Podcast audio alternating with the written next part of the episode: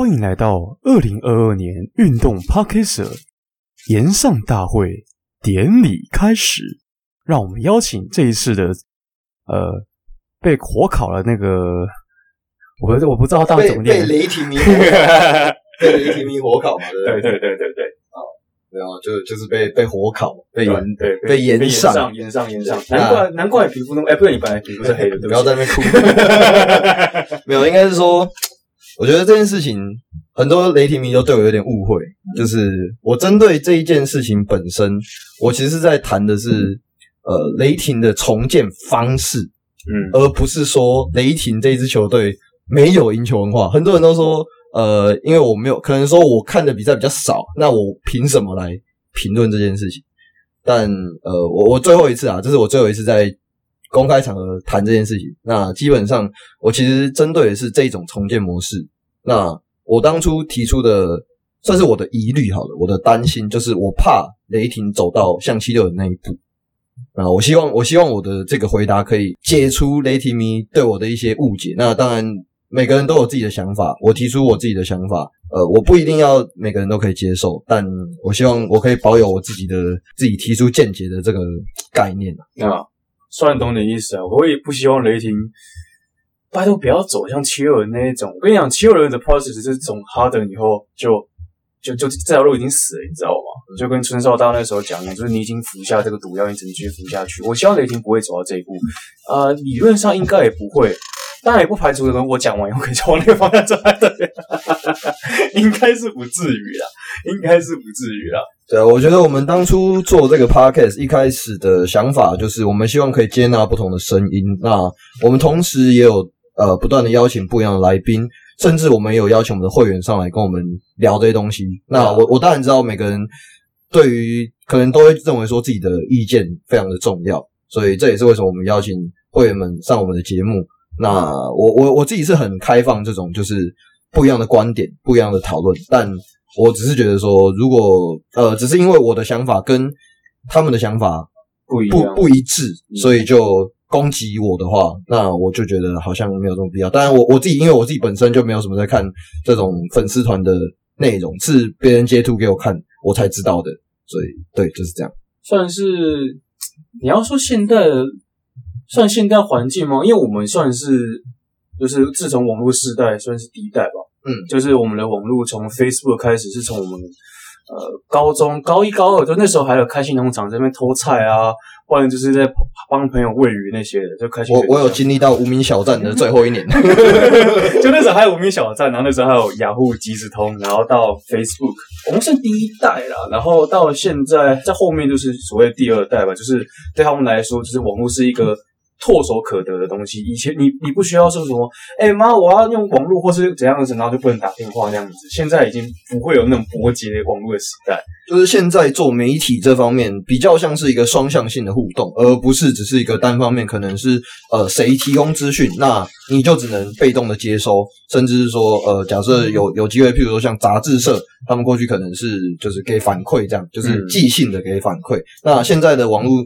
风气包含可能增加了非常非常多的粉丝团，那可能每个人都有自己的专业，就是自己喜，可能自己专业某一支球队或者是怎么样不一样的专业，那就比较比较双向性的互动。就我觉得现代现代人啊，比其他人要去发声是很方便的一件事情。嗯、你以前也许像杂志社，我们要怎么知道读者的那个想法，怎么只能靠回函。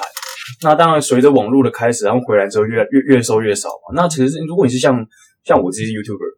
然后我自己要收到留言或怎么样是很容易一件事情。我今天我开直播的话，旁边的人就可以立刻弄立立刻回应。然后或者是我开我我做影片相关的留言区，就是现在你要去发声的管道变多了，然后也比较方便。我觉得是跟之前的差别在这里吧。我觉得对，那所以这也是为什么我们今天邀请来了两位大前辈。那之前他们有上过我们的节目，呃，就是我们的 Baller 的主编。Kenny 哥以及股神，让我们欢迎他们。哎，大家好，我是 Kenny 张荣正。嗨，大家好，我是小果。对，那我们今天邀请两位上节目，我觉得也是很刚好啊，因为这期节目其实是我们之前就已经排好说要邀请两位来上我们节目，只是呵 呵我刚好刚被烧到，刚好被烧到啊，被烧完，烧什么？烧什么？没有问题啊，这人如其名啊，呃，这个真是啊，我被延上，被延上，OK，对，所以那我们也想。请问一下两位，就是关于你们过去两位在做杂志的过程中，你们呃，你们你们察觉到的网络风气啊、不要讲网络风气啊，你们察觉到的受众风气，你们觉得最大的差异性在哪里？其实刚刚讲到说无名小站，刚刚刀的人说他建立最后一年嘛，对不对？我我好像用过差不多，我好像用过差不多，总共前前后后大概十年有吧。所以应该可以说，因为小时候其实自己就是杂志的读者嘛。那其实那时候刚刚讲到说 feedback 这个东西，那对从以前是读者的时候，说真的要表达自己的想法，真的不是很容易。以前其实我有写过回函，写了密密麻麻，结果后来发现我自己当了。编辑当了主编之后，才发现写太写太密密麻麻回函，要看心情会不会看。通常会啦，可是如果真的当下很烦躁，也看不下去。对，可是这个这个状态就会又有点不太一样。我大概在一一二零一一一二年那时候第一次当杂志编辑，对，那时候其实说真的，回函的量蛮多的，就是每每一期大概都还可以用，都可以用箱子装。那但是到了后面。二零一七一八年再度回到杂志社的时候，其实那时候的不是那个回函的数量，就是大家会愿意去去看到回函数量，那其实是非常可怕的，就是那是要断崖式的减少。以前是用一一个箱子，后来是用一个两块钱的塑胶袋。哦，对，就是没有没有多，因为其实这跟整个风气有关嘛。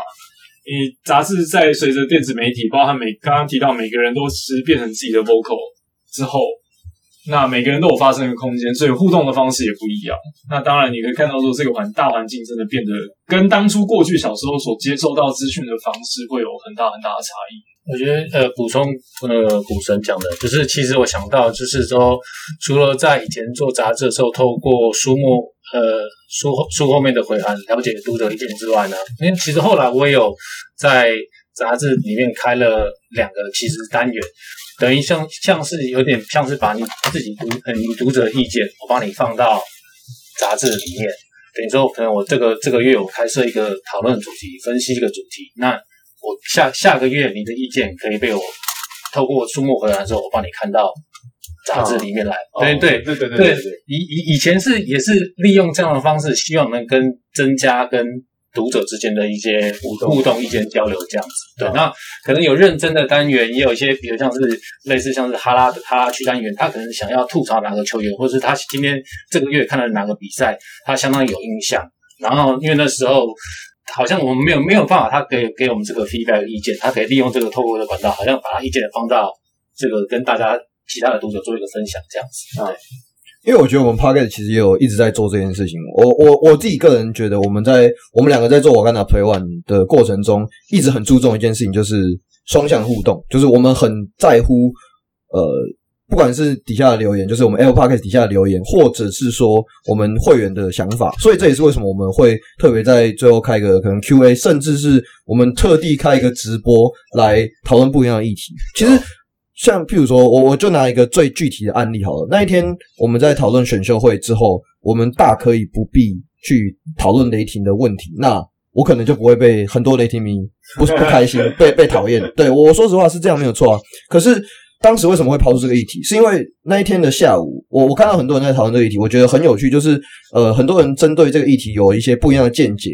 那我个人是觉得说，那与其我们用我们可能关起门来自己聊，那我们倒不如打开门，就是我们跟更多不一样、不不一样的声音来讨论。所以这也是为什么我们邀请可能 Merce 还有我们的磊磊一起上节目来跟我们聊、他们对于雷霆这支球队的想法，对吧？就是你看嘛，对于一支球队，很多人都会有不同意见啊。例如像呃，当初塞尔迪克的时候，我举例子，塞尔迪克有很多人说要卖 Marcus Smart，或者是要让 Jaylen Brown，就是呀，这是一个选，这是一个。方向或怎么样？可能你可能当下听到会觉得，干，为什么要卖他？可是有时候球队就可能真的会卖他嘛。像例如说，我我举个例子哦，KP，嗯，这就是一个很典型的案例嘛。那当然，我觉得我觉得 KP 这种事情，就是你觉得你到底要不要卖 KP 嘛？然后你换了丁威迪跟 Bertans 之后，就是这这种就是就选择问题。那有选择，自然就代表说你有不同的面向跟想法。所以我觉得这也是现代有趣的地方，只是要我自己哲学系的哲学系，我觉得哲学系对我来说最重要就是你看一个东西的时候，例如说我举个例子，世界起源，从这以前说哦，世界起源是水，到现在有很多种说法。我觉得这种东西比较像是说，你看一个东西，它有很多面向可以讨论。我们不也也许不知道我们到底哪个面向是真的是对的，但我可以确定一件事情，就是当我们可以从各种不同面向去看一件事情的时候，那会是很有趣的事情。对，那我自己会觉得说，呃，像我们今天邀请来的两位大前辈，我之前有在节目上面提过，我非常的尊敬他们，因为就是他们等于说做杂志这件事情做了好几年，然后他们一直以来都比较像是一个，他们是一个 vocal。他们一直有点类似像官方的性质，他们或许不是可能 NBA 本身官方，但是他们一直都是可能呃，比如说做杂志，那邀请各大写手来写，那写完之后发布，大家可能就会觉得说，哦，这是一个很棒的传播传播的管道。对，但像现在有很多的粉丝团嘛，就是有不同不同的粉丝团出现。那想问两位，你们对于看到就是说现在呃网络风气变成说可能。每个人都自己自己是一个发声者，那自己就开粉丝团来讨论这些事情。你们觉得跟你们自己本身在做杂志这件事情上面，呃，最大的不同之处是什么？应该这么说，现在粉丝团是感觉他会分得更专业一点。比如说，我我我我是版主，我可能是针对某某一支球队，所以。当你来到这个粉丝团之后，你看到是这个球队更详细、更深入的内容。那我觉得可以自己走一个比较专业的路线。就以前做杂志来讲的话，是呃，我们收集可能每个月取材很多题目啊，然后可能要包罗万象，所以没办法在一本杂志里面去针对单单一支球队，除非是开一个特别的专题去讲到比较深的内容。我觉得现在也让这个网友有更多的选择，是说今天我想要针对哪个。所以你可以投投其所好，比如说我今天刚好也是那支的那支那队的球迷，所以我可以可以去看他的粉丝页，看他的写的文章，所以可以更了解更详细这样子。对，我觉得还是一个分众跟受众之间的不一样，因为其实现在包含粉丝也，说真的，很多人呃，比如说我之前看过有写勇士的打法。那很多其实他们在跑位上，我其实可能如果我不是一一一年看四十场像勇士队比赛，我是绝对不会啊看得跟他一样深入的。对，但是其实做杂志跟其实在做在写粉丝在在网络上发表文章，其实整个我觉得方向还是不太一样。因为其实你你在写粉丝页的时候，呃，通常你不会包山包还什么都包。其实这跟过去在整个媒体运作的模式有很大的关系。那其实我们都相信一件事：世界上没有那么多通才。对，你一定会在专注在某个项项目上。比如说我们做这篮球杂志，OK。那以以我过去在做杂志，我在选题目的时候，我很重视的就是选择跟呃社会议题有关的。对，其实跟你这你做出来的成品无论如何，你必须贴近人。那当然，粉丝页的话，可能如果或者是自己的专栏。那可能会更贴近他自己所观察到的东西，那分众又分得更细小。对，我是觉得这个中间或许有某部分的重叠，但是其实并不冲突。那那想像刚刚股神有提到，就是说，呃，我们现在很多都是更加的专项嘛。那我们其实我们前今天吧，今天我们就有一个我们的会员就有提出问题问我们说。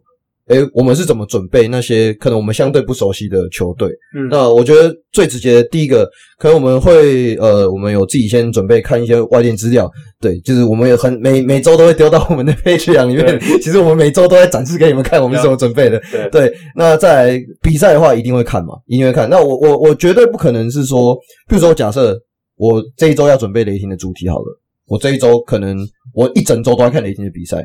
相信我，我真的会这样做。对啊，对，我可能一整周我会把这可能这一场比赛，再加上前面可能这一周的比赛，外加前面的比赛，那可能我没有时间，我可能还是会看 highlight。就是即使我不喜欢看 highlight，那我可能也会多看一些不一样人的论述。那假设呃，我们想要真的是专聊这一支球队，我们就会特别找来宾上节目。那我希望我们这个回答可以回答到你的问题。就是我觉得我们做 podcast 的形式，或许某种程度上跟像呃，股神跟 Kenny 哥他们一样，也是类似像杂志的概念，就是我们都是传播者。那我们最大的目的其实就是希望可以传播一些呃正确的资讯。就毕竟我们我们做这行啊，其实不管怎么样，最重要的还是在于你接收你你接收为资讯之后，你要怎么把这些资讯传达给那些受众者，这是最重要的。就是不管你是做粉专，你是做杂志，你还是做 YouTuber，随便，就是你的目最重要的目的是要你把正确的资讯，你想表达的资讯，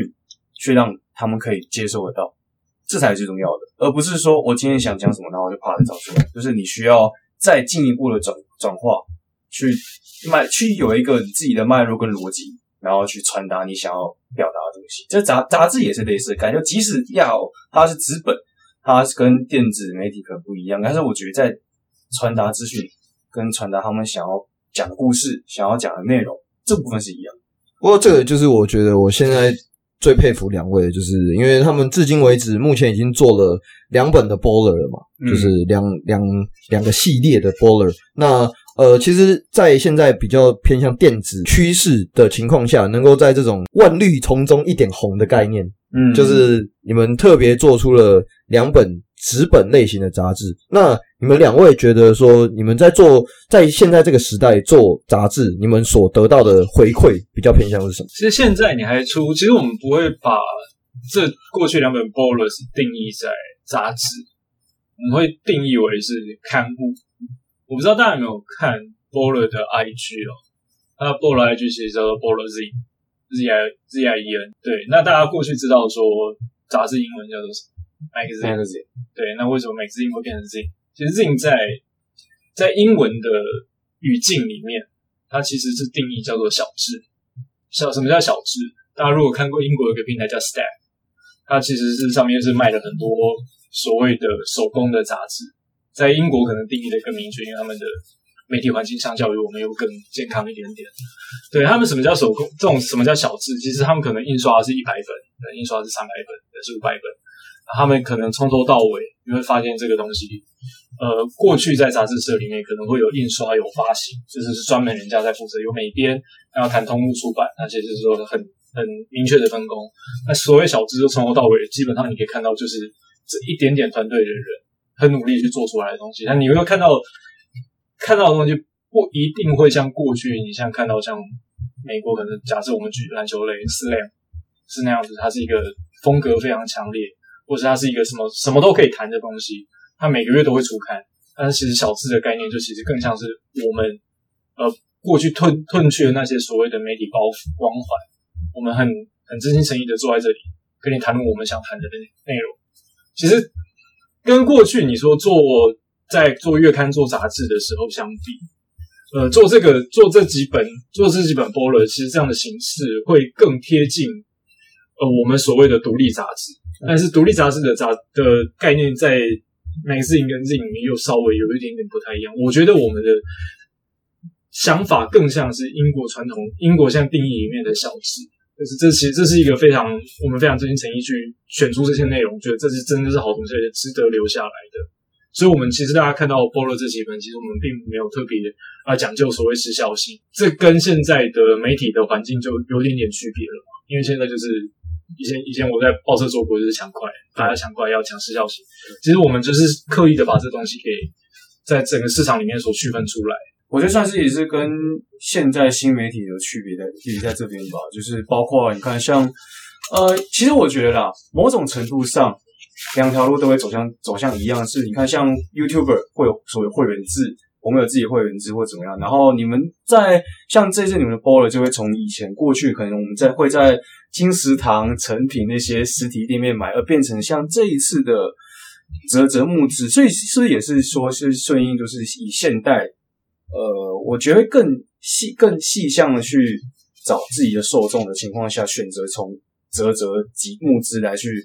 选择自己的那个销售模式，呃，对，应该是说，呃，其实因为这次这一次我们后来这次选择以募资，呃，预购募资这个方式是出了我们出了一套叫做 NBA 呃传奇典藏特刊，嗯，对，那其实这是这个该跟合伙人在发想的时候，我会觉得说，那是不是要再用传统传统通路的方式去做？那我觉得，既然我们前两本都做出不想要跟传统过去大家认为的传统刊物呃出版的方式，那我们是不是选择换一种方式？所以我们才选择说，诶，那我们先告诉大家说，我们可能会做这个东西。告诉大家我们会做什么样的内容，再来大用类似这样子呃大家募资募资，然后预预购的概念，其实我们比较像是预购的概念，然后再来然后利用网络的散播，然后再来销售这个东西这样子。我觉得这个模式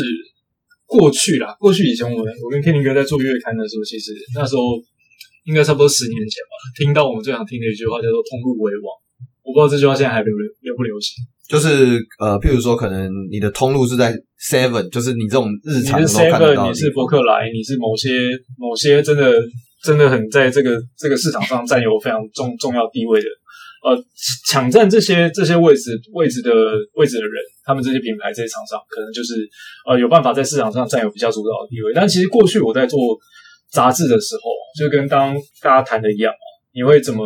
你会更希望更精准的把你的受众给抓出来，包含你自己的读者。过去以前在经营的时候，有我们有经营过粉丝团，那也有现现现在我们现在在 BOLO 这边有 IG。其实我们所做的事情都一样，我们希望可以从这些从这些很大很大的读者里面，比如说都是 NBA 球迷，我们希望可以从这从这之中会找出更更精准的，呃，愿意去认同这个精神的这这个精神的人，愿意来支持我们的人。那其实这个跟如果用现在的网络的讲法，这可能就是粘着度非常非常高的那一群人的。对，那只是你会用什么样的方式去把他们找出来？那只是过去过去为什么大家杂志在可能在十几二十年前的时候可以可以这么样大量的发行？因为呃其实过去没有这种方式，我们不需要把受众抓得这么精准，我们一样可以在呃市场上或者在整个整体的营收上，其实可以占有非常非常好的数字，非常漂亮的结果。但其实现在的时代不一样，你必须呃。走进人群里面，告诉告诉他们说，你这边有很棒的内容，这边有好的东西，而值得大家来，值得大家来好好好花点时间坐下来，而不是只是跟着就是很快很快的潮流走。对，因为现在大家都这上，就两种走向嘛。第一种走向就是，就像刚刚古人讲的一样，像报社那种，你要抢快，你要抢流量，你要抢这些东西，因为你就是靠这些过活。另外一种就是把它作为所谓的精致化，就是要我作为一个。其他人可能不想做，懒得做，但我们愿意花时间，我们愿意花心力去做。像这一次 b o l e r 做的这个刊物，就是走这个这条路线，就是很精致啊，对，非常精致，就是针对一个特定的东西，然后去用心的去认真的把这东西做好。因为我之前就是前两本那个时候我都有买 b o l e r 的杂志，就我我我，虽然我认识两位主编，但是我自己选择我用我自己的方式去支持他们。就是我购买购买之后，我就觉得说，就是一个很。很完整的作品，那就是可能会未来我不知道，但我觉得这个东西我会一直保留在我的书柜里面。那也许有一天我想到的时候，我会把它打开来看一下。那甚至未来我可以给，假设我以后有小孩的话，我甚至可以传给他看，就是让他知道说，诶，上一代的媒体是这种形式。那或许可能到我们下一个时代的时候，他们就已经完全全面的电子化。但就像我跟你讲，我我不是跟你说我最近都在追海贼王吗？对，其实我海贼王都会买漫画。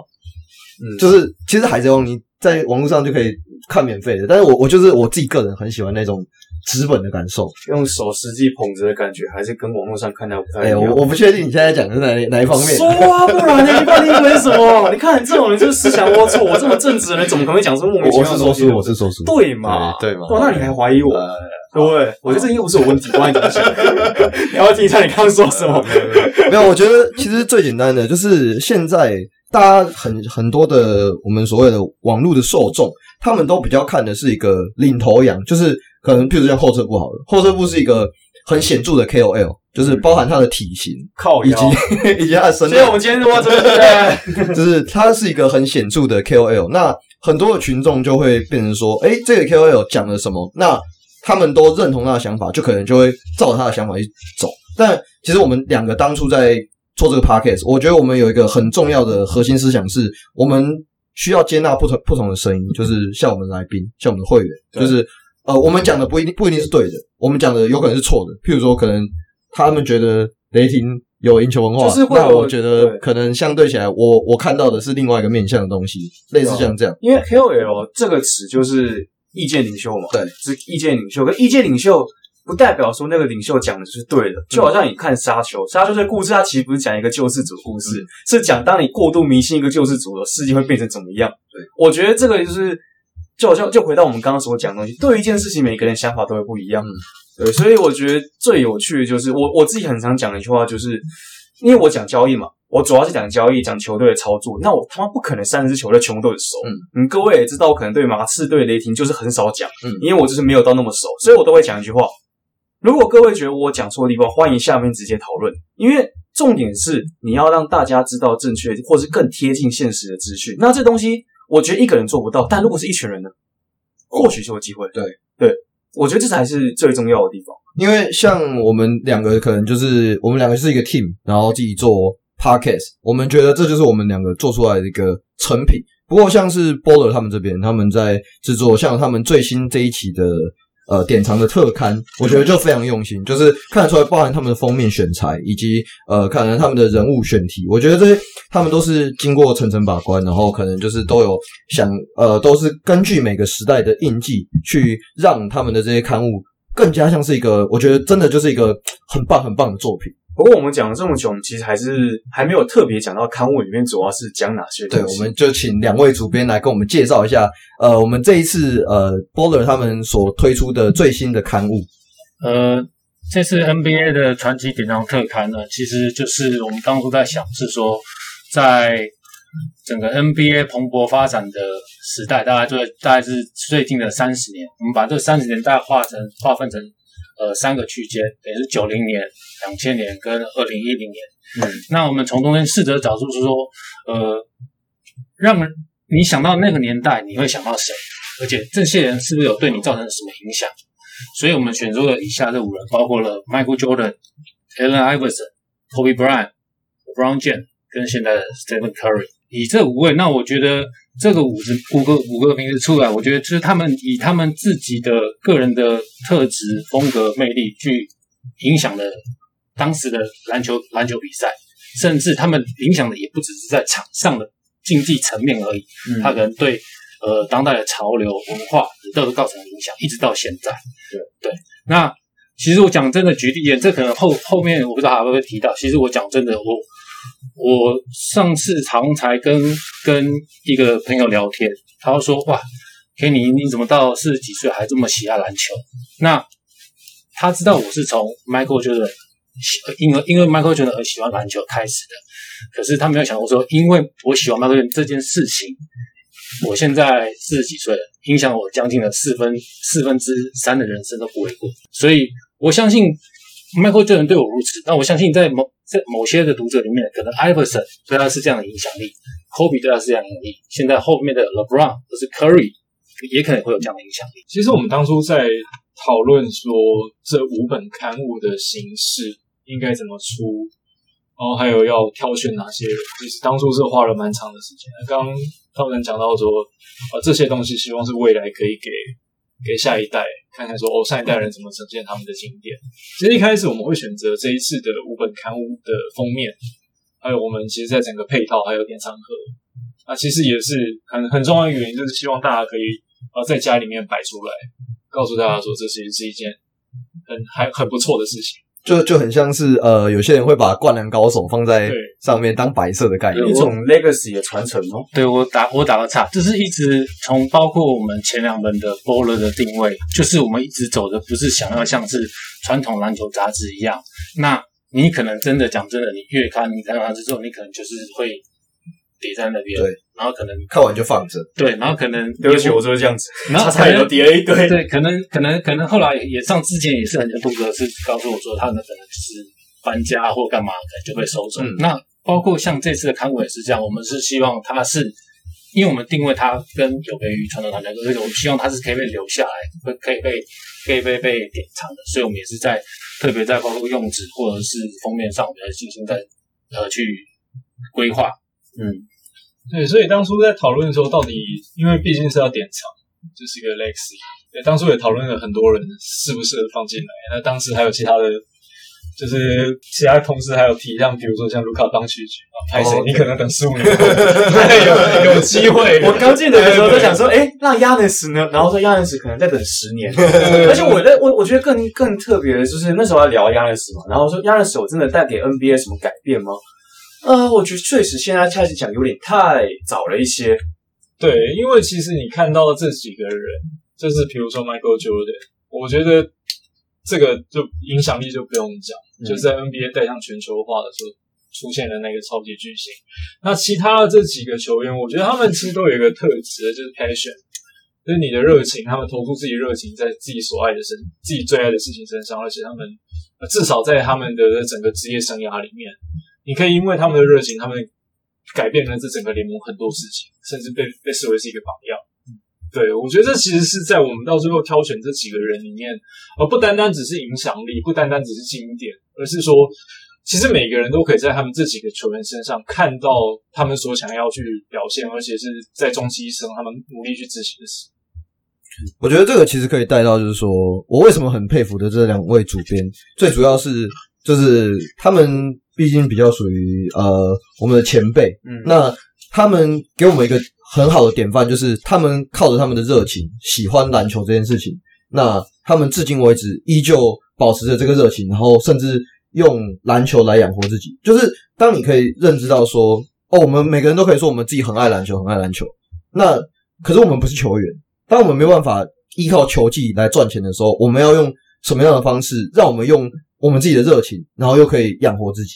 我觉得这两位前辈就算是带给我们很好的典范。而且你做这一行，我以我为例子哦，就是这一行就是你迟早会把你热情烧完，嗯，所以你要怎么在这个些东西继续挖掘那些热情，找回你当初的热情，然后继续坚持下去，这又是另外一个难题，也是我觉得 BOLER 这个很特别的地方。所以你看嘛，像我们刚刚讲说，就是我们会从这些球员看到某些影子，就好像我们会从前辈一些看到影子，也是一样概念。对，那哦，那我们拉回来一点，刚刚有提到说。他们两位主编有特别选的五位选材，分别是 Jordan、Kobe、Iverson、LeBron 跟 Curry 嘛。那我们先从 Michael Jordan 开始聊起啊，因为说真的，Michael Jordan 我不熟悉。那那我记得我之前上小红上篮的时候，他们有问过我一题，就是你内心的 GOAT 是谁？我我那个时候是回答 LeBron。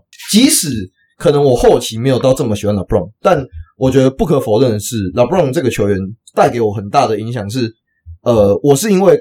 喜欢 LeBron，所以喜欢热火队，所以开始看 NBA，所以才有可能甚至有现在的 Podcast。对对，所以我我觉得在那个当下，我如果回答的答案是 Michael Jordan，我觉得这是一个很很不 real、很伪善的答案。嗯，对。那呃，Michael Jordan 的事迹，我相信大家都已经听腻了。不过，想问两位主编，你们在编这一本杂志的时候，就是这这五本杂志的时候，你们。原本的构想是希望如何让新时代的球迷去重新认识这个呃，我们讲史上最伟大的球星。乔丹的部分，我觉得其实刚才烧子有提到一点，我就突然想到也很可爱，就是在以前我做杂其他杂志的时候，我可能介绍一个球员，那其实是可能就是因为年代不同，像刚才烧子就很明显的就是出现年代不同的的感觉，就是比如说我今天就要 Jordan 给，那可能就像讲有球球迷说。就有会有两个球，会有两派球迷。一个球迷说：“Jordan 我都认识啊，你干嘛介绍？”对啊，另外一个另外一个球迷说：“Jordan 我又不认识啊，你干嘛介绍？”对对对，所以当当所以这是我们呃，这是我之前遇到遇到遇遇到遇到的一个情况。那我们这次会选择 Jordan 原因，是因为我觉得从他的个人特质、他的影响力，就像刚才股神讲到的，呃，他在那个时代带给不管。讲这不管他的丰功伟业也好，他带给整个世界影响力，包括 NBA 为什么会会这么呃普遍到全球化受到影响，我觉得他就是在那个时代是一个呃不可或缺的一个存在，就是 icon 的概念。对，嗯，我觉得从这几年 Michael Jordan 说大家听腻了吗？其实从前两年 Last Dance 哦，我觉得那个又是给我一个很大的冲击跟反思哦。以前其实我在做杂志的时候做过一本公牛的特刊，对，这应该是二零一七年的时候。那其实那时候，那时候其实是把等于把大家不熟悉，可能年轻朋友相对比较不熟悉的呃公牛队再拿出来再谈一次，一直到了延续到前两年的前两年的 Last Dance，呃，其实你会很很明显发现说，大家对于追求以前过去我们在看 Michael Jordan，像 Kenny 哥可能是更早，我大概是九五九六年开始看 NBA，其实已经是到三连霸的第二个三连霸后期了。那时候的 Michael Jordan 对我来说是一个至高无上、不可触及的形象。那我自己在做的时候，到 Last Dance，出来的时候，大家反而是在探讨他当时带来的影响力，跟他在流行文文化上他扮演什么样的符号。对，所以我觉得在这一次在再次在选到 Michael Jordan，我其实还是很把他很重要的精神给挑出来。为什么他当时是之所以特别？因为当时他大家可以比较直观的，大家都知道，在中锋世代里面，一个摇摆人，呃，克服经过了八年之后，终于证明自己拿到了总冠军。那其实还有很多不一样，包含他的第一双的 Michael Jordan 球鞋，红黑配色。啊，当时在草鞋依旧很贵，依旧很贵。当时在 NBA 这个是不符合他们鞋子的规定，对，对就跟我们过去国中有法禁，鞋子有规定是一样的道理。他其实当时是以一个超级反骨的姿态，呃，进入到 NBA。那当时也当然带带起了其他的，包含球鞋品牌，还有包含它整个商业价值，是完全把 NBA 推向了另外一个他们以前可能从来没有想过的高度。对，我觉得其实从《Last Dance》那时候再重新谈 Michael Jordan，你说这个题目很老吗？其实我不觉得它很老，因为经典的东西永远不显老。对对，而且他们这些人，我觉得都都是有一股有一股反骨的感觉，不觉得吗？从 Jordan 到 Iverson，Iverson 更不用讲，Kobe、LeBron、Curry 都有这种感觉。Curry 有反骨吗？我觉得 Curry 比较像是他的打法上反骨。呀，我的我的意思就是这样子，这不管他们都是。我这个反骨比较像是对有很多质疑的时候，干嘛怎么了？没有，我在想的是 LeBron 反骨在哪里？是抱团吗？这个 怎么样？我们在台，我们在台，我们在台湾就他妈的，你说这你他妈挖坑给我跳，干！好，那呃，我们刚才讨论比较偏向是场下的呃 Jordan，就是包含他的可能球鞋以及他为上一个世代他所带来的精神，但我觉得。呃，我我自己啦，我自己会比较想要知道的，其实是假设我知道很多人都很喜欢比较，就是可能谁是历史上的 The GOAT，嗯，然后历史上的前十大，或者是说谁是史上最佳的得分后卫。对，好，那我我这个时候我问题就来了，假设 Michael Jordan 能够来到现代的话，两位主编，你们觉得他的能力，就你们看到的他，还有机会可以这样子撼动这个世界吗？我的我的答案非常简单，会。我的答案也很简单，绝对会。好，为什么？为什么？因为说真的，现在的篮球，呃，必须说，现在大家都说，曾经前几年啊，大家说过 NBA 不好看，为什么？呃，冲突变少，哦，对，肢体肢体肢体打法碰撞变少了，然后防守好像看起来没那么强悍了，那。是我们找不出这些球员，还是这些球员没办法改变这个时代？我觉得是后者，球员顺着时代走。嗯，但但是如果任何在顺着时代走的时候有办法出现一个改变时代的人，那他还不会是最好的？我相信还是会。对，我觉得 Michael Jordan 就是在那个时代里面，中锋潮流在在当时从一九 NBA 一九四零年代啊打到一九八零年，打到一九九零年，应该算他第一次拿冠军，算九零年之后了。对，已经已经。这个已经变成是一个历史的公式，他当时打破了这个公式，那你说他回到了现代，他有没有办法再同样打破这个公式？我相信，只要是伟大的人放到任何时代，他还是会是伟大。我觉得一个很有趣的就是，我们总是会，当然因为你有一个 icon 在，你总是会想要当找他二点零，就好像选秀的时候总是会有什么哦，这是 KD 二点零，KD 三点零，KD 四点零，我就不知道像 KD 六尺十一寸的。我觉得不要错了，我给你接，给你接。没有，我要讲的就是，我我其实要讲的是，像我们会寻找下一个 Michael Jordan 嘛，这个人就是 Kobe Bryant。嗯，那我们也知道，在今年的东区冠军的第七战嘛，Jason Tatum 他带上 Kobe 的护肘，然后许多人，呃，有许多人嘛，其实我也不知道，把他视为新世代的 Kobe 传人了。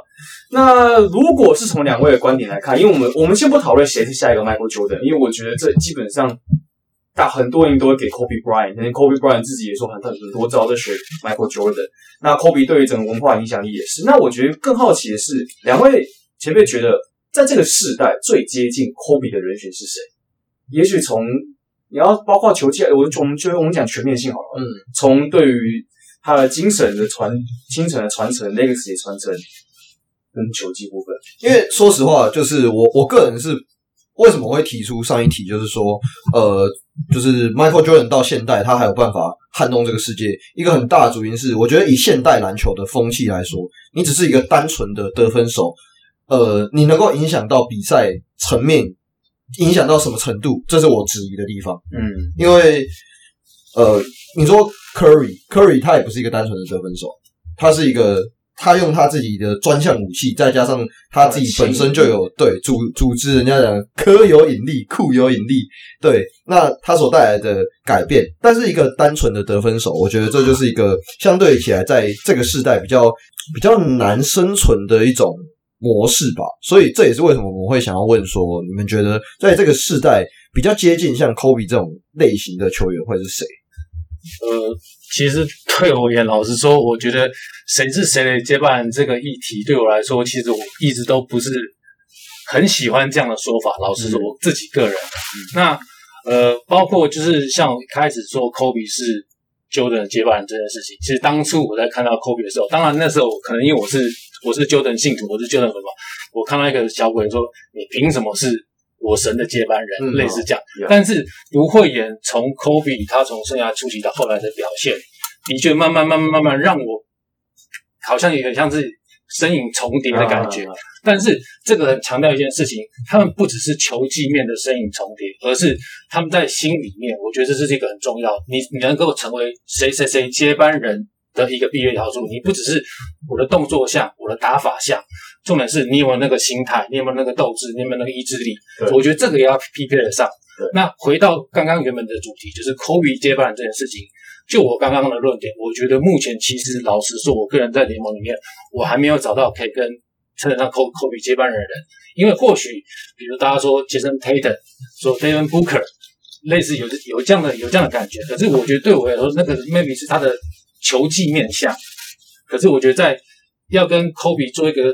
类似他的意志力、精重点让对意志力、精神面的成分，让我到老实说，到现在还没有让我有类似感同身受的这样的一个人选出现。OK，如果对我来说，就是我也很赞同 Kenny 哥讲啊，Kobe 其实带来的不是球技面，不是他比较像是精神面，不单单只是他单场八十一分，而是他的他真正他的精神。大家知道 Kobe 最有名的那一句话就是 “You give my hustle, I give you my heart”。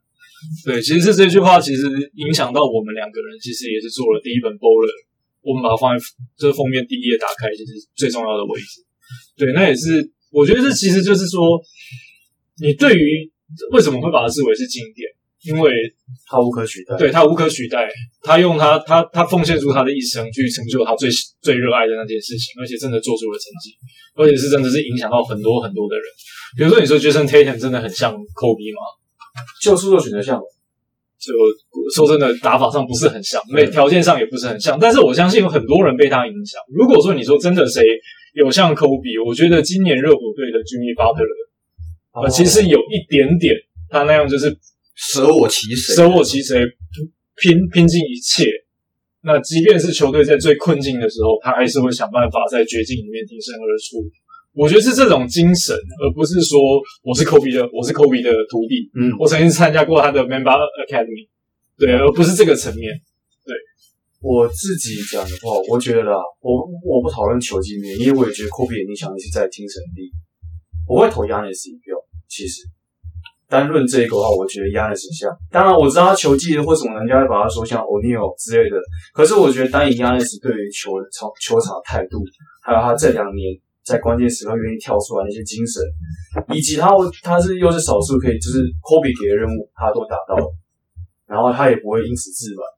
他说他当他拿到第一个 MVP 的时，请不要叫 MVP，等知道我拿到第二座。我觉得类似这样子，当你可以说我自己私心，这我完全不否认，因为我是公路迷，我也是 Giannis。只是我觉得单论精神来说，我会给 Giannis。不过我也认同，就是亚没有所谓的接不接班人，如果有所谓接班人的话，Kobe 不然不会出现在这里。这就是为什么我不喜欢。讲模板这件事情，就是我我应该这么讲，我觉得模板它有它存在的目的，就是让大众更知道它可能是哪种类型的球员，但不代表它就是那个类型的，就是你一个就是它只是一个轮廓，就有点像是呀，十二星座也是类似这样的概念啊，对不对？十二星座它它它可能是那样子，可是那只是统计学，对对不对？那我们有点扯开话题，但我们回到 Kobe Bryant 这边，就是我也认同，就是他就是经典，也是因为他经典，他无可取代。你看，所以所以 Kobe Bryant 才出现在这里，不然 Michael Jordan 的话，那我干嘛还 Kobe Bryant？对不对？对啊，说说实话，其实是这样没有错。只是我觉得我想要探讨还有的另外一个方向是，就是因为 Kobe 的打球风格一直以来就是被人家所认为是相对比较毒的那种概念。那呃，我觉得这个就是可能你们过去在看比赛，就是你们从经历了 Michael Jordan，再到 Kobe Bryant，再到现代，你们你们自己眼中，你们觉得所谓的毒啊，就是自私跟这种琢磨个人的得分技巧之间，你们觉得真正的差异性在哪里？我觉得读呃讲 Kobe 独这件事情，其实我会觉得那个是他展现他想要赢得比赛的一个表达的方式。嗯，那或许当下他可能相信自己比相信队友的把握度高，他觉得。OK，即使这球我自己没有投进，我承担这个胜败没关系，你骂我失手也没关系。所以我觉得那是呃，他表现在他想要追求这个胜利上面的一个一个一个一个一个一个方式。对，我会觉得“独”这个字哦，过去大家会觉得 Michael Jordan 很独嘛。呃，如果放把 Kobe 放回在一九九零年代啊，大家可能就不会这样想。那为什么到了二零可能二零一零年后，大家呃对这一点的声浪，尤其在 Kobe 生涯后期，可能会呃特别的放大？我自己觉得 Kobe 是刚好卡在一个时代潮流在演进的的那个那个当下啊。什么时候 NBA 开放区域防守？二零两千年初期，嗯，那到二零一零年之后，才开始慢慢的三分球变多了，大家讲究 pace and space。那你的篮球其实跟过去在九零年代，现在大家回去看。大家可以看到，在九零年代的时候，你看到 John Stockton 运过半场，可能运了运球运了十五下啊，才传出去第一个 set play。现在大家不绝对不会看到这个打法，对，绝对不会。那我觉得所谓的 Kobe 的毒，呃，你说他毒吗？我觉得是跟刚刚 Kenny 哥讲的一样，这是愿意去承担一切他做的选择，只是他刚好在这个时代里面，在跟别人显得特别与众不同。对，那但是。就跟刚刚 Kenny 哥讲的一样，他最后一下他选择去承担，总比最后一下把球传出去好一点。对，哎、欸，这是在凑谁吗？这我很怀疑在凑谁，而且这个还是女人 方面的不注意，还是我们就直接来聊了，Bron。哦，我们一定要直接跳过 Iverson 吗？我们 Iverson 可以后面再聊，我们可以啊。那我们就来聊 Bron 一下。那 LeBron，我觉得啊，你要讲说是这个世代最好的球员，应该是不会太多疑虑。嗯，我必须要，尽管不就不不管你喜不喜欢他，就是这样子。哎、欸，但但我讲真的啊，你说 LeBron 到底有没有投最后一击啊？身为他过去的球迷啊，其实有，其实他是有啊，他其实是他其实是愿意承担这个责任，只是他是选择性的承担。我会这样讲，他选择性的承担.就是譬如说打暴龙，我记得印象最深刻，打暴龙那个系列赛，六马也是啊，更绝望，你知道吗？更讲，我觉得。呃，这就是你身为一个球队的很大的一个思考回圈。嗯，就是假那个时候的身世其实是暴，因为暴龙那一年的战绩是比骑士还要更好的。对啊，每个人都认为说，呃，不是每个人，但是就是啊，我认为很很多人很高比例就是都认为说暴龙会赢下那个系列赛。对，那我自己在看，就是我自己那个，因为我看骑士，嗯、所以我看我就觉得我一直都不认为说。呃，骑士真的会输给暴龙，对，就是那种我我也不会讲，那个时候我还还没有开始在研究什么数据这些东西，但我个人的感受就是，我我不觉得我不觉得骑士会输给暴龙。那这个东西没有对错嘛，就是你你喜欢的球队，你当然会对这支球队有特别的感情，然后你会放大你对他的认知，你也会相信关键时刻我们有 LeBron，对。就是不一样。对对对，我我说实话是这个这个这个样子。那 LeBron 那个系列赛，我记得他那个骑马射箭那个最后一集，我觉得、哦、对那个就是你你知道一个一个 star 在你的在你的球队里面，当你的球星可能跟 DeRozan 当下的那个 level 是不同的，你就你就会有更高的那种信心嘛。那时候镜头还直接他完全 take the Rosen 一脸茫然的样子，对啊，然后。然后再对照 the Brown 那那那时候的感觉，你就会觉得哇，真的是那这真的是最好球员了，对啊，只是只是你不觉得就是 LeBron 的这个他在这个时代的 icon 跟过去包含 Kobe 跟 Jordan 之间，他们其实是有很大的不同，年代不一样是一点，不过我觉得差别是蛮多的。哎，我们好奇问两位前辈，因为毕竟你们经历 Jordan 跟 Kobe，你觉得他 LeBron 跟 Jordan 跟 Kobe 这三个人之间的差别在哪里？呃，我我自己我自己是这样觉得啊，对我而言，LeBron 好像不知道讲这样讲客不客观，就像他自己的那个呃这个 chosen one 这个这个名词一样，嗯、我觉得就是他好像就是天生就是要打篮球这个人，嗯、所以对他来说，为什么大家可能看应该说现在他现在喜欢或跟不喜欢 LeBron 的其实是都蛮多，各各占。那我觉得在不喜欢 LeBron 的这个部分的球迷的意见里面，我觉得是因为 LeBron 把篮球打得太简单了，好像很没有经过什么奋斗，没有经过什么努力，他要得分就得分，要传球就传球，好像把这个篮球的东西变得太简单。我觉得他跟不像是呃久等他可能之前历经他一人一人扛着球队从。垫底，然后要过活塞，要过要打哪队哪队这样拼上来，跟 Kobe 也是从一开始大家被不看好一个高中高中小鬼，他历经那些磨难，然后到后面成成成为后来的传奇。可是 LeBron 从一开始进入联盟之后，他就是天之骄子，他就是 The Chosen One。然后他展现出来能力，但是是在放在这个时代的时候，他能力已经已经太强了，所以让球迷觉得好像看 LeBron 打球没有那么好像有一点。没有以小博大的那种感觉，没有没有曲折，没有没有没有没有受到什么挫折的感觉哦。对，所以我觉得他跟 Kobe 跟跟 Jordan，我觉得撇开呃球技面啊，或是精神层面的不同，我觉得差别是在这个地方，在给球迷的感受上，环境感觉比较安逸的感觉，是吗？我觉得是因为环境还是不应该是因为他的能力凸显他在这个环环境里面。是相对来的是舒服的啊，我自己是这样觉得，舒适。对，应该这样说。他在两千零三年，我跟 Kenny 哥应该算是一路看着他从从高中第一人踏进 NBA。因为其实，在他之前，NBA 的高中生第一年打得最好，大家知道是谁吗？是啊，是阿马里斯塔德迈。哦，对对，大家最多认为高中生跳级跳过大学这个成成成这个阶段。直接踏进 NBA 最好的最好的样子，大概就是成为球队的一个可以用的先发，嗯，可能是第四人或第五人。在那个年代之前，读高中生大家就是跟踩地雷差不多，对，你只是看那个地雷会不会爆炸。你要说一个高中生可以马上进入一支球队，变成球队的第一人，而这是想都不用想，因为其实，在当时在 LeBron 在被选中的时候。Ricky Davis 还有说过，他以为 LeBron 是来当当他助手，当当扛轿的，扛轿的。结果后来发现是被扛的，对对，就发现这个人连叫连扛轿的机会都没有。对，那对我来说，，LeBron 就是一个，其实他当时哦，第一场比赛我不知道知不知道，他六十八岁就打控球后卫，Los Angeles，对对，把他放在控球上。那其实那时候给我一个很大的冲击。后来我不知道，后来以前后来我觉得那个冲击不不等同于过去看到魔术强森六十九岁打后卫。那时候，后来我在隔了几年之后，我遇到这几年，我才知道哦，这个冲击什么？这叫 positionless。嗯，好，对，他其实很早很早很早很早就把这样子的概念带到篮球里面来。你说六十八岁可以打控球，他在这个我对大部分打的是什么位置？大前锋。对，就是打的是四号位。四号。但是现就是现在我们时下所讲最最吃香那种小四号，你可以抓篮板，你可以反击，你可以自己推快攻，嗯、你可以自己得分，你无所不能。那其实，在那个年代。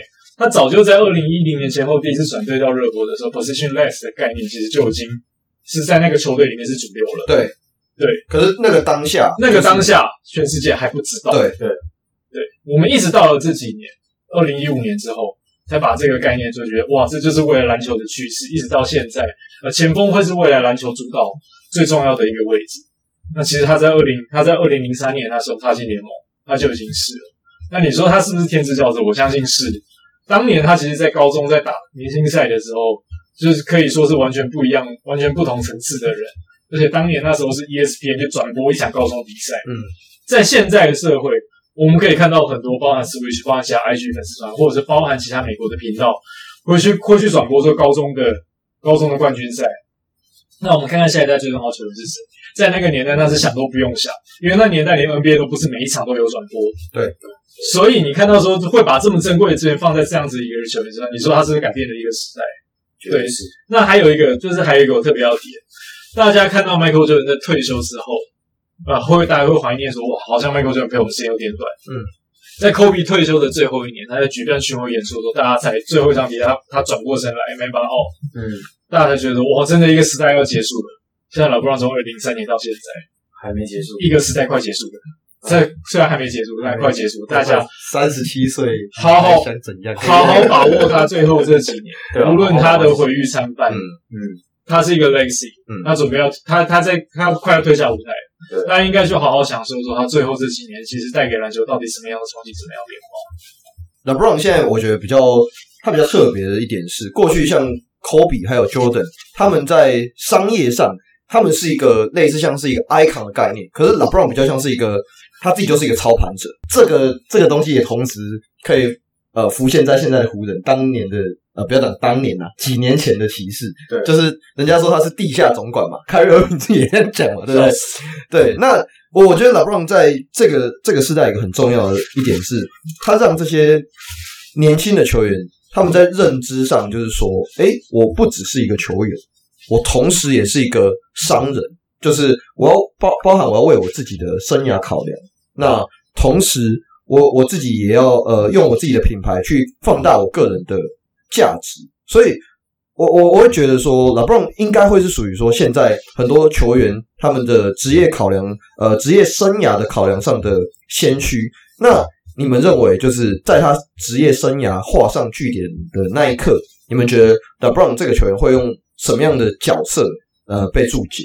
哦，这是一个突然丢一个考题过来，被什么样的呃注解？Game changer 吗？对，其实其实刚才后生部讲 game changer，其实这是我们这次的刚好也是这这那个那个传奇典藏特刊的一个副媒，其实就是 game changer。对，其实其实讲真的就是 game changer，因为我觉得它就是改变了这个时代。现在刚才股神讲到的部分位置的的那个潮流打法，然后跟我觉得他不只是在场上的影响力，包括他在场外。其实他也勇于对一些社会议题做发声，表达表表达意见。我觉得他就是呃呃，成为这个这个这个这个，应该说球员之间的一个像是意见领袖这样的感觉啊，对。对，然后不止在场上，然后也是不止场下也有。对，我觉得还有刚刚讲到说这意见领袖，其实大家 LeBron 他场外发言，说真的跟他场上一样，大家这样会觉得可能有点毁誉参半。嗯，但是其实啊，我必须说。他作为一个一九八五八四八五年出生的八零年代中期出生的球员，两千零三年就加入联盟。呃，其实他对于社会议题的这个共这个这个看法，说真的，NBA 现在可以畅所欲言，也不过就是这几年的事。嗯，即便我们谈到 Michael Jordan，在一九八零年代，他最终最出名的一句名言叫做什么？共和党的人也会买戏。哦，对对对对对对。其实 Michael Jordan 他其实在对于社会议题，他完全就是不沾顾。一直到了现在，这个这个进入到这个网络的时代之后，慢慢的球员才会去承担他所谓的责任。那从他的影响力之外，他还可以从球场之外更多地方去影响别人。那其实对于这个，我觉得这个其实大家包含对他批评也好，包含对他的赞美，包含对他看法都好。我觉得他的他到他的生涯终其一生，他绝对会是毁誉参半。喜欢的人会很喜欢，不喜欢也会不喜欢。其实说真的，这个放到过去每一个伟大的球员身上，谁不是这样？对，谁不是这样？对啊，那你说科比，那我如果他是这样，他会就不会 love me or hate me。对对对，那这个这个这个，我觉得这是一件很正常的事情。只是大家在撇除说大家对于他的刻板印象跟看法之后。那你真正他留下来什么？大家可以去好好去探讨这些事情。这个也是我们做这几本刊物其实最重要的原因。只是刚才提到，就是包含 Love Me or Hate Me，然后跟 LeBron 这个双面的呃角色定位，应该也在讲双面的角色定位。我觉得同样也可以套用到这个球员，就是 Allen Iverson。Practice? You tell me practice? 就是其实我们刚刚提到的三位，就是包含 Jordan。然后，Kobe 以及 LeBron，他们三个我觉得非常可以代表三个世代下的 icon，就是这三十年嘛。因为其实我觉得今年比较特别，是今年是七十五周年，那刚好 Boller 这边也推出了这个五本的特刊。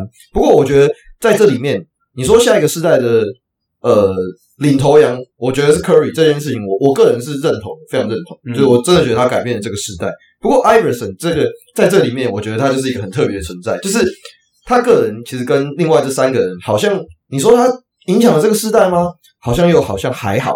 可是你们是用什么样的理由，就是选择来他来当做你们的封面主角？呃，艾弗森的部分其实跟呃其他的，甚至跟 LeBron 跟 Curry 比比较啦，其实他的你要说他的什么冠军数量啊，他的成就啊，那些记录啊等等等等，他除了跟一般人大家印象中就是他很会得分，然后呢？好像没有了哦，很会，可能很会 crossover，然后呢，好像没有了。可能大家不熟不熟悉的球迷是是这样印象，可是对我而言，呃，他其实这五人当中他是最 real 的一名球员，他是最 real 的球员。因为他这可能跟他的出生背景有关，因为他只能出生从小出生是贫民区，很家境刻苦。然后就像他的手臂上有个刺青，强者生存，Only a strong survivor。加上他的身材并不是我们印象中好像是你打篮球的料，他顶多穿鞋大概跟我差不多高，一百八十出头一点点，瘦瘦的。但是他为什么可以在 NBA 不要说生存，他还是成为了。得分王可以带领球队打进总冠军赛，对，一人打进去。所以，然后你看他当时的呃一些言行举止，你好像觉得他吊儿郎当，好像他不在乎。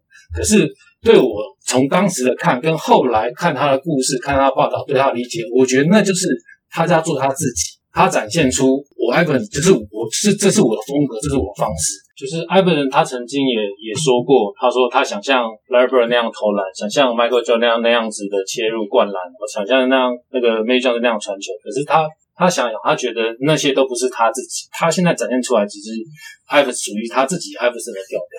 我觉得对我来说，他就是很很很 real 球员，而且其实呃。你就看他好像什么都不在乎。我觉得对他新秀球技有球应该印象最深刻，就是他 crossover 晃掉 Jordan 之后他投篮的。嗯，他其实那时候他以以一个他新秀，在一个那时候并不七人队，那时候并不并不强大的七人队，然后面对的是公牛王朝跟 Michael Jordan。可是他觉得说，OK，我知道大家都知道二十三号这个球员 Black Jesus 黑色耶稣的威名，可是我觉得相信在这场比赛之后，大家会知道三号球员。是谁？就是他有他有那个一进联盟就觉得 OK，我是小资的没关系，但是我展现给你们看，我就是无惧。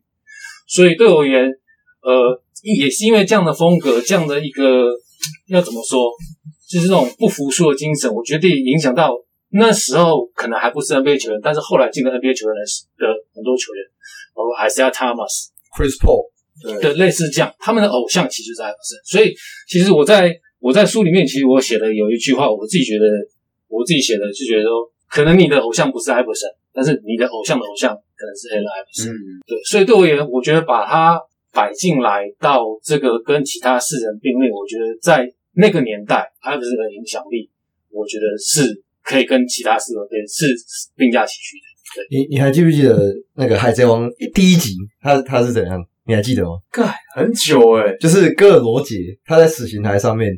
他说：“去找吧，去找我的财宝吧。Oh, oh, 对，然后后来就是随着故事进展，那就可以看到说，包含像什么鹰眼，然后小丑巴西、红发杰克，他们其实都在那个那个死刑台底下。对，他们都在眼看着这一切发生。对，然后他们后来慢慢的现在成长，可能有些人是四皇，有些人是西武海，嗯、类似像这样概念。我觉得刚才 Kenny 哥讲的这个，我不知道为什么我脑袋里面想到的 是这个是这个比喻。对啊，我觉得艾弗森。给我一个很大的冲击。其实上礼拜，嗯，我在跟你们录选秀的时候，哦哦，对，因为那时候讲到 Jabari Smith 嘛，他老爸是艾弗森的对，哦对，结果你们讲了一句，我二零一三年开始看 NBA，我想说，我靠，这个时代已经变成这样了吗？我本来以为大家我讲，大家会有点共鸣，对。其实，如果说对于从两千二零一零年之后才开始接触网络，才开始接触 NBA 的人，呃，其实很难体会艾弗森当年的冲击是什么。嗯，其实你现在在网络上的讨论看得出来，有没有看过，有没有被艾弗森影响过的人，那个比试纸还准。你只要一看到他的他讲话文字，你就知道啊，这个人有没有看过。为什么？因为其实你从事后来看艾弗森，你就会发现很毒吗？六尺又爱投篮，命中率又永远就差不多就是四成。嗯，到底有什么好吹的？如果从现在的篮球观念来看，他就是很低效率的那一种，嗯、大量单打，大量中长距 long two，三分球没有很准，还你还很矮。你说真的，从现在篮球观点来看，有什么好讲？可是对我们那个时代来讲，我大概我刚刚说在九九四九五年那时候开始看 NBA，你看到一个九六年一个。一个六尺的球员，第一场对要 Michael Jordan 比赛就是要单挑他。那时候第一次看到那个后面事后看到那个，我还不是看不是看当下比赛，是看当天的体育新闻。那时候台湾的第四台也还没有，有线电视也还没有在刚开始没有多久。那时候第一次看到就是我天哪，原来 Michael Jordan 会被人挑战。对，那一直到两千年的时候，我不知道大家还记不记得，所有的球员开始穿嘻哈风，嗯，裤子一定要过膝盖，垮裤，你的球衣一定要球衣一定要过肩膀，你要开始戴粗金链，你要戴着嘻哈的嘻哈的帽子，刺青，对，你要有刺青。以前在其实一九八零年代开始，David Stern 在主导 NBA 的时候，他把 NBA 把街头气切得很开，不接受这种次文化的概念。Larry Bird 像不像贵族？很像，很像。魔术强森像不像贵族？也很像，台独那些都很像。对，Michael Jordan 像不像贵？他根本就是黑人的贵族。对，对，他们的贵族气都很重。第一个在把这些 NBA 的街头形象带回 NBA 这个舞台是谁？我相信绝对是 Iverson。嗯，那时候他穿的不是 Nike。他穿的是 Reebok，, Reebok 对，第一双鞋不叫 The Answer，叫 The Question。对，那时候还带动了一整个街头文化的整个成成长，包含我相信台湾的嘻哈文化跟当时大家很多人都会带着一个叫 WWJD 的手环，上面他说些什么，什么意思？包括 Jesus 的上上帝会怎么做？为什么？因为那就是只有在街头出生的人，他们才会存在这个问题。嗯，那我相信从一路从那个那个时代到现在。包含对于他他个人对于 NBA 的影响，绝对不止于 NBA。我们现在生活中的很多很多，你看到细小的细小的文化影响，其实，在那个年代开始就已经有了开始有了改变。那我你说，Iverson 这种球员到现在会不会受欢迎？哦，我相我相信放到现在绝对会。为什么？二零一七年、二零一六年、二二零一七年那时候，Isiah Thomas 大家在绿衫军那一年，他一个人大战巫师队的时候，嗯，现在回头看像不像史诗？超像，超像。其实，在二十年前，每天都是这种史诗。啊、那你说这个文化，这个这个影响力，你说这个会不会是变成经典？我觉得对我们来说，哦，我们现在回头看两千年大家的穿着、大家的风格，可能到现在，前两年我在播选秀会的时候，其实有一个很大很大的感触，诶为什么大家每个人新秀球员出来西装都这么 fit？嗯，你看到那个年代，两千年两千年代，艾弗森带来的那个文化的影响跟冲击，可能真的已经是过去式。对，那其实它是内化成更多更多不同细小的符号，从已经融入到我们的生活里面来了。对，我觉得这个是一个很很微妙的一件事情。大家现在看到说，可能有人会喜欢 Kyrie Irving 的球风。Kyrie Irving 过去最常被比较运球对象是谁？Allen Iverson，Allen Iverson。那你说现在？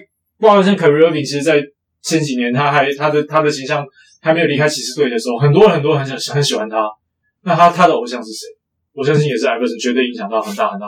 就是一种传承的概念，对吧？那讲到传承，我们就必须得要谈一下这个球员，那也是我们今天的最后一位，对，就是 Stephen Curry，刚拿下冠军，跟 LeBron 并列现役拿最多冠军的球员。并列拿最多冠军的球员，现役现役、哦、是吗？是现役四座冠军，四座冠军，对啊，四座冠军。好，那 Curry Curry，我想应该是不用再多做介绍。不过我觉得现在大家在开始讨论 Curry 这个球员，应该最多的问题是 Curry 真的已经有资格去争取 The GOAT 的其中一员了吗？因为他说实在，Curry 已经三三三四岁，如果我没有记错的话，嗯，他的。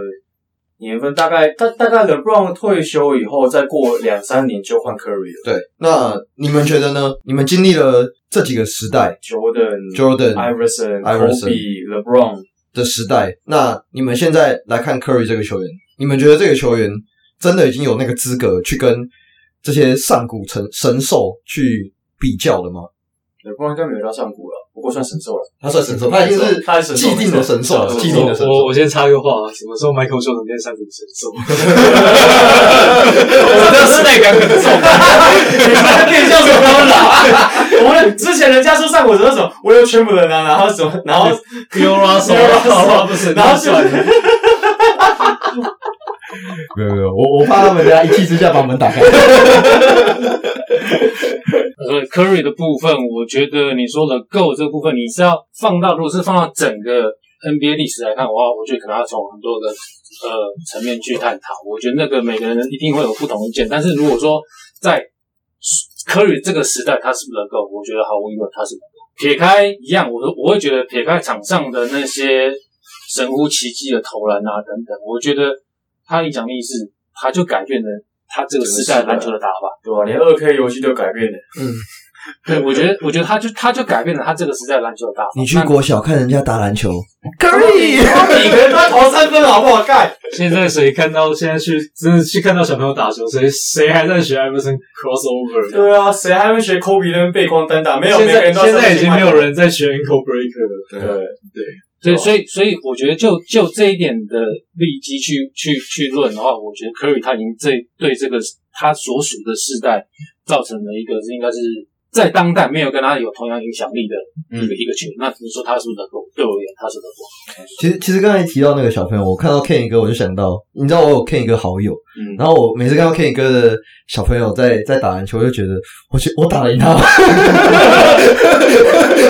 欸、你知道你有看他的他的小孩那个运球之稳？我想问 Ken 哥，你是你是都让他看到底什么球员打球？为什么可以这么稳？欸、我我我儿子的我儿子的偶像正是你刚才说的，就是。Curry 对，其实你说他那个运球，然后说他会垫一个步往后退，他其实就是看 Curry Curry 学的哦。也连我的儿子都被他影响，你觉得他是不是能够？我觉得 确实能够，对啊。可是刚才这边又讨论一个一个论点，就是要说前几年我会听到一个声音，是不是好像 Curry 的三分球好像是。教坏的小朋友，嗯，然后我们有听到过这样的说法，对的，但是事实上，那可能是因为我觉得在当下，大家好像还没有接受，突然不能对，突然不能接受，为什么有人可以把篮球又打得像这这种电玩式？对对对对，跟鬼一样的，跟鬼一样的，像你说投就投那么远，你还投，你这么远，你还是继续投，对，那种感觉，所以一看大家好像不能接受，可是，然后我，然后大家其他小朋友可能看他觉得他很帅，所以会学像这样子，好像。很了不起，可是我觉得慢慢大家也会知道说，OK，原来在 Curry 他能这么准，跟这么投这么远的三分球的情况下，他可能背后是做了多少练习，可能没有没有前面那些他的运球过人技巧，没有那些打下的基础，他可能他当然他不是只有最后那个出手投篮而已，所以我觉得这个这个这个风气也在这一年这这近近几年，我觉得慢慢从一开始大家好像觉得是哦，Curry 的三分球好像教坏了小朋友这样的观念，好像慢慢慢慢要把它。去了解，他说对，所以你应该是了解说说，像我其实因为会举这个例子，因为我也是告诉我我儿子，其实我说你觉得 Curry 那些以他的那个身高那个体型，你觉得他要出那三分球，你就觉得他他会觉得你觉得他他很好出手吗？他说我看起来是觉得很好出手啊，可是你有没有想过他要摆脱那么多人的防守，他要怎么在那么那么狭小空间去快速出手？他不是只只有做最后。出了团那个动作，你要看他是前面那些东西，甚至是你要看他在手上没有球的时候他在干嘛？他可能在人风中穿梭，他可能在利用队友的挡篮这些走位，这些其实都不是只是哦，我只有出手那个三分球这么帅。其实其实呃，因为我自己工作的关系，所以我有时候会接触到一些现在大学的新秀球员。嗯，那我很多时候我都会问他们一个问题：你们如果有在看 NBA 的话，你们自己的偶像是谁？就是我我其实可以从。为什么我会特别问这句话？就是这这不只不单单只是一个问题，而是我希望可以透过这句话去延伸出他对于篮球这件事情的价值观。哎，就例如说，可能像 Kyrie Irving 好了，现在我我跟你讲，Kyrie Irving 在你你可能没有办法想象，就是因为我们比较偏同温层，但是其实 Kyrie Irving 在他们呃可能比较年呃我现在二十四嘛，但是有有比我比我年轻的球员来说，其实是有很大的分量的，就是。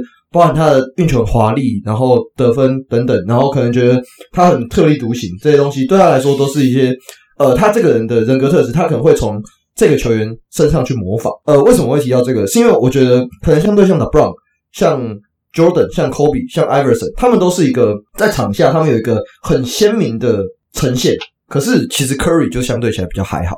就是 do his job，因为他就是一个，他是新二代嘛，你之前知道他爸就是 Dell Curry，嗯、相对来说他就是，呃，我觉得有点类似篮球贵族的感觉。哦，对，我对我来说，Curry 有这种感觉。嗯，说他是贵族吗？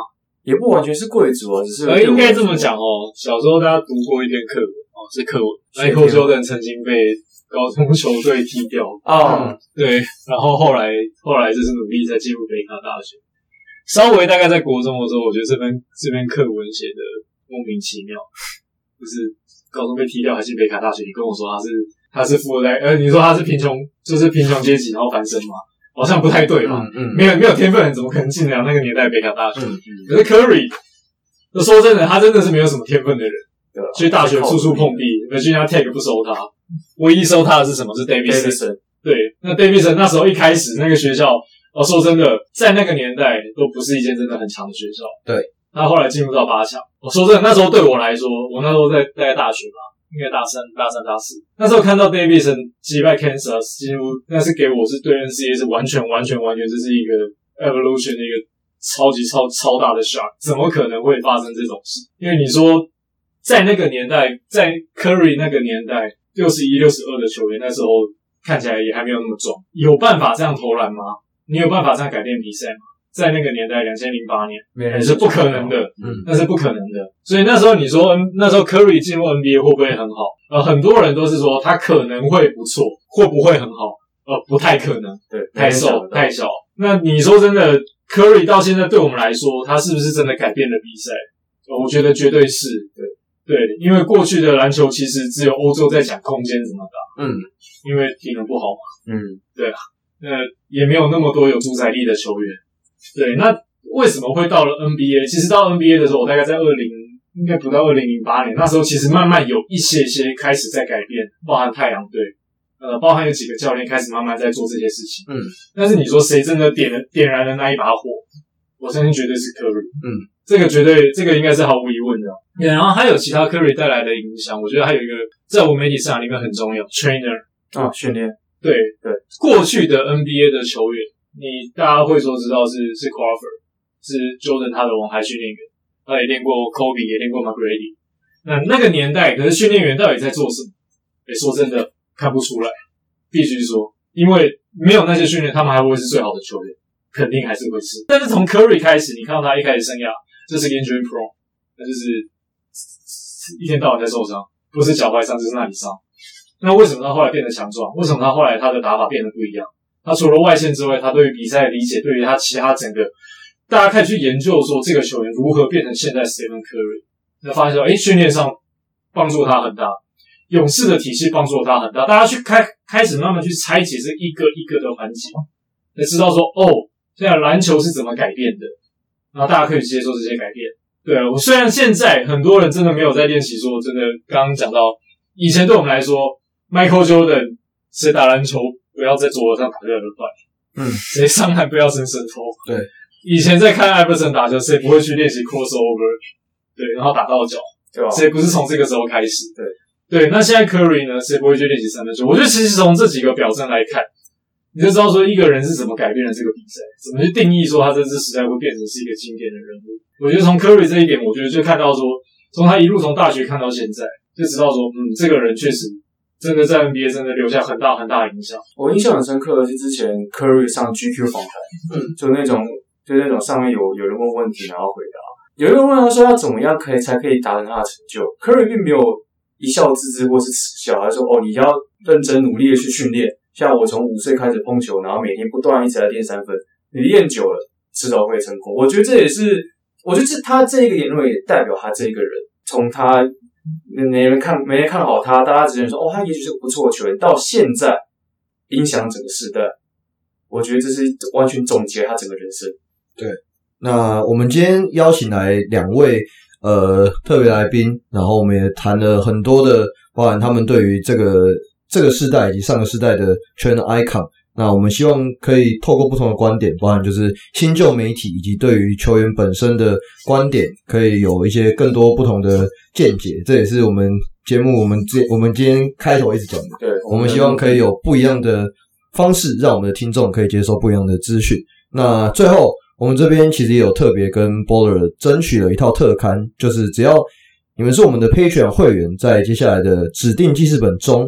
写下听完这期节目最有感触，或者是最喜欢的一段话，就可以参加抽奖。那么抽奖截止时间就是七月二号的晚上六点。对，那我们今天最后还是感谢两位来宾参加我们的节目。那如果是我们呃非我们会员的听众朋友，如果我们会员自己也想要购买的话，也都欢迎到我们的 Apple Podcast 底下，我们会放一个啧啧平台的连接。那有兴趣的听众朋友欢迎。点击链接去购买这次 Bowler 所出的五本典藏特刊。好，那关于口罩，就我们有出，我们最近在前这几集的 Podcast 有讲，我们会出一个我们限定专属瓦甘达 Play One 的口罩。